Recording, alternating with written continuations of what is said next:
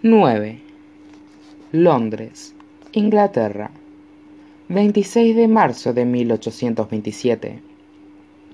Addie podría vivir en el National Gallery. Es más, ha pasado una buena temporada vagando de habitación en habitación, dándose un festín con las pinturas y los retratos, las esculturas y los tapices, una vida entre amigos, entre ecos. Recorre los pasillos de mármol y cuenta las obras que ha inspirado, las huellas que otras manos han dejado, guiadas por la suya propia. La última vez contó seis en, esta colección en particular, seis pilares que la sostienen en pie, seis voces que la inmortalizan para la posteridad, seis espejos que reflejan fragmentos de sí misma al mundo. No hay rastro del boceto de Mateo, no entre las obras terminadas, pero a día atisba aquellos primeros trazos plasmados en su obra maestra, la musa, y vuelve a vislumbrarlas en la escultura de un rostro apoyado en una mano, y en la pintura de una mujer sentada bajo el mar. Adi es un fantasma, una telaraña que cubre su obra como un manto. Pero está allí, está allí. Un miembro del personal le informa de que no tardarán en cerrar, y Adi le, le da las gracias y continúa con su ronda. Podría quedarse allí, pero los amplios salones no resultan tan acogedores como el piso de Kensington, un tesoro que sus dueños dejan desatendido durante los meses de invierno. Se detiene frente a su pieza favorita, un retrato de una chica ante un espejo. La protagonista le da la espalda al artista, y tanto ella como la habitación se encuentran representadas con gran detalle, aunque su reflejo está formando por apenas unos pocos trazos. El rostro de la chica solo es visible en las manchas plateadas del espejo, pero aún así, de cerca, cualquiera vería capaz de ver, sería capaz de ver las pecas diseminadas igual que estrellas flotantes contra el distorsionado cielo gris. Qué astuta eres, dice una voz a su espalda. Adi se encontraba a solas en la galería, y ahora ya no lo está.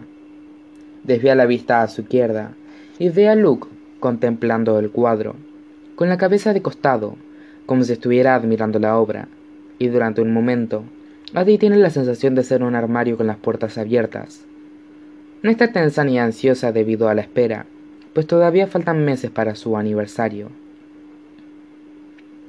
¿Qué haces aquí? le pregunta ella. Él contrae la boca, deleitándose con su sorpresa. Estoy en todas partes. Nunca se le había ocurrido que él pudiera presentarse ante ella a su antojo, que no estuviera atado de alguna manera a la fecha en la que se llevó a cabo su trato que sus visitas, al igual que sus ausencias, hayan sido siempre a propósito, por decisión propia. Veo que has estado ocupada, dice Luke, y sus ojos verdes se deslizan por el retrato. Así es, se ha desgranado a sí misma como migas de pan, se ha esparcido en cientos de obras de arte. A Luke no le resultará fácil borrarlas todas, y sin embargo, la oscuridad se asoma a su mirada un estado de ánimo del que ella desconfía. Él alarga la mano y recorre el marco con el dedo. Si lo destruyes, dice ella, haré más. Es irrelevante, responde Luke, apartando la mano. Eres irrelevante, Adeline. Las palabras la lastiman, incluso ahora. Quédate con tus ecos y finge que son una voz. Conoce bien el temperamento de Luke, sus arrebatos de mal humor, que son tan breves e intensos como un relámpago. Pero esta noche, la violencia tiñe el tono de su voz, que se alza como una artista. Adi no cree que sea su astucia la que lo ha molestado, la imagen de ella plegada entre las capas de las obras de arte. No, este sombrío estado de ánimo ya lo acompañaba, igual que una sombra que se arrastra a su pasado, pero ha pasado casi un siglo desde que ella lo abofeteó aquella noche en Billon, cuando él le devolvió el golpe, el golpe, y la redujo a un macilento despojo en casa de Estelle. De modo que, en lugar de retroceder tras ver sus dientes al descubierto, Adi muerde el anzuelo. Tú mismo lo dijiste, Luke. Las ideas son más indómitas que los recuerdos, y yo puedo ser una indómita. Puedo ser tan terca como las malas hierbas, y no serás capaz de eliminarme. Y creo que en el fondo te alegras, creo que por eso has venido, porque tú también estás solo. Los ojos de Luke resplandecen de un verde débil y tormentoso. No seas ridícula. Se burla él. Todo el mundo conoce a los dioses. Pero muy pocos lo recuerdan replica ella. ¿Cuántos mortales se han tropezado contigo más de dos veces? Una al hacer el trato y otra al pagar el precio. ¿Cuántos han formado parte de tu vida durante tanto tiempo como yo?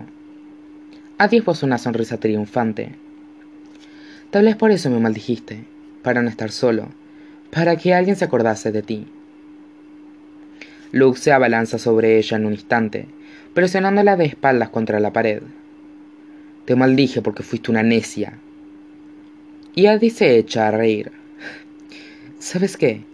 Cuando me imaginaba a los dioses antiguos de pequeña, pensaba en vosotros como en seres extraordinarios e inmortales, por encima de las insignificantes preocupaciones que atormentaban a vuestros adoradores.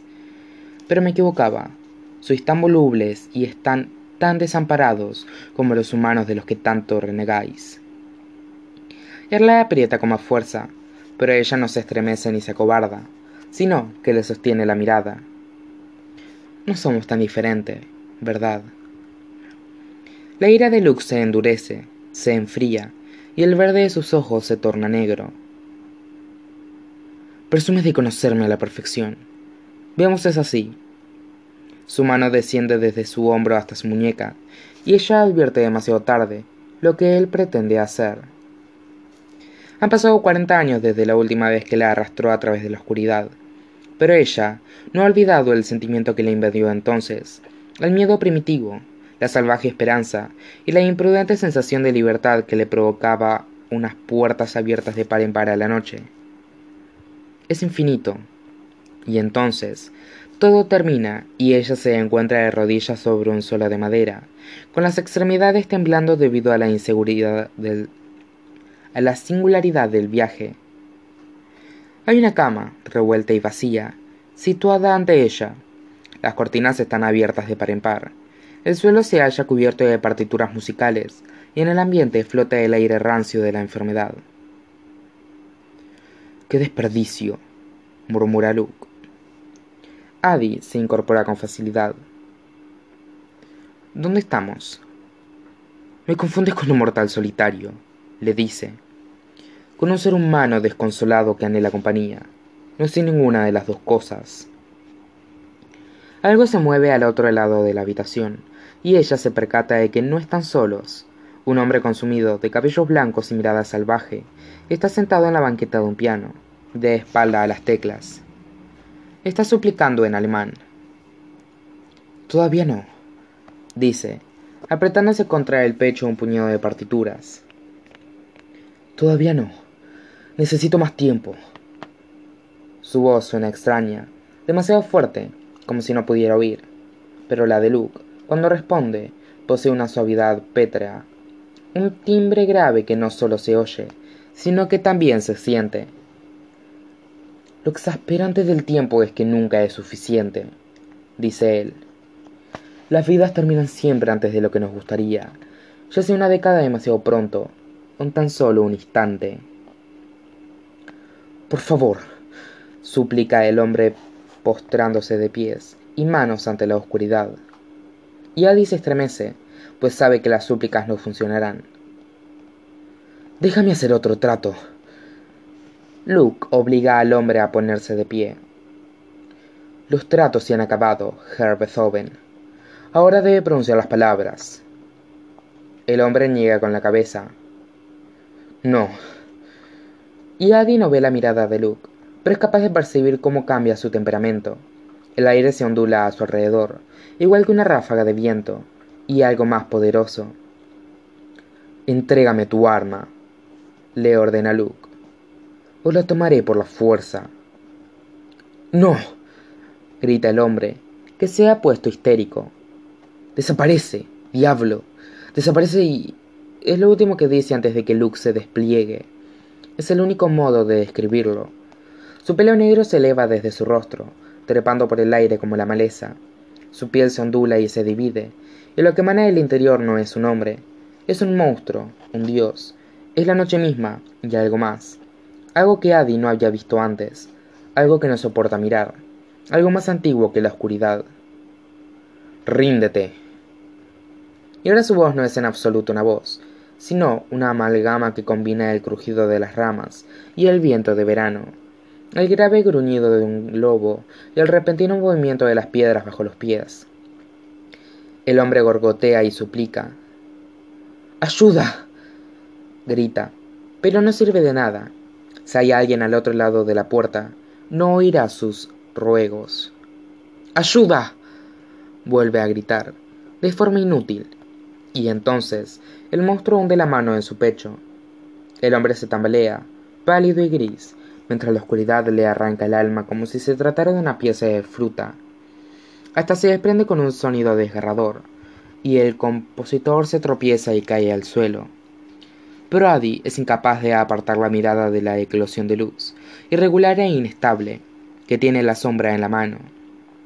Y antes de que pueda examinar los flecos de colores que se retuercen en su superficie, antes de que pueda admirar las imágenes que se enroscan en el interior, la oscuridad cierra los dedos en torno al alma, y ésta crepita a través de él como un rayo y desaparece. El compositor yace desplomado contra el banco del piano, con la cabeza hacia atrás y la mirada hueca. Ha de aprenderá que Luke siempre lleva a cabo su cometido de forma sutil. Los demás contemplarán el resultado de su labor y lo llamarán enfermedad, lo llamarán pura paro cardíaco, lo llamarán locura, suicidio, sobredosis o accidente. Pero esta noche solo sabe que el hombre tirado en el suelo está muerto. La oscuridad se vuelve hacia Adi, pero no queda rastro alguno de Luke en el sinuoso humo. Ni sus ojos verdes, ni su sonrisa juguetona. No hay nada más que un vacío amenazador, una sombra llena de dientes. Ha pasado mucho tiempo desde que Adi sintió miedo de verdad.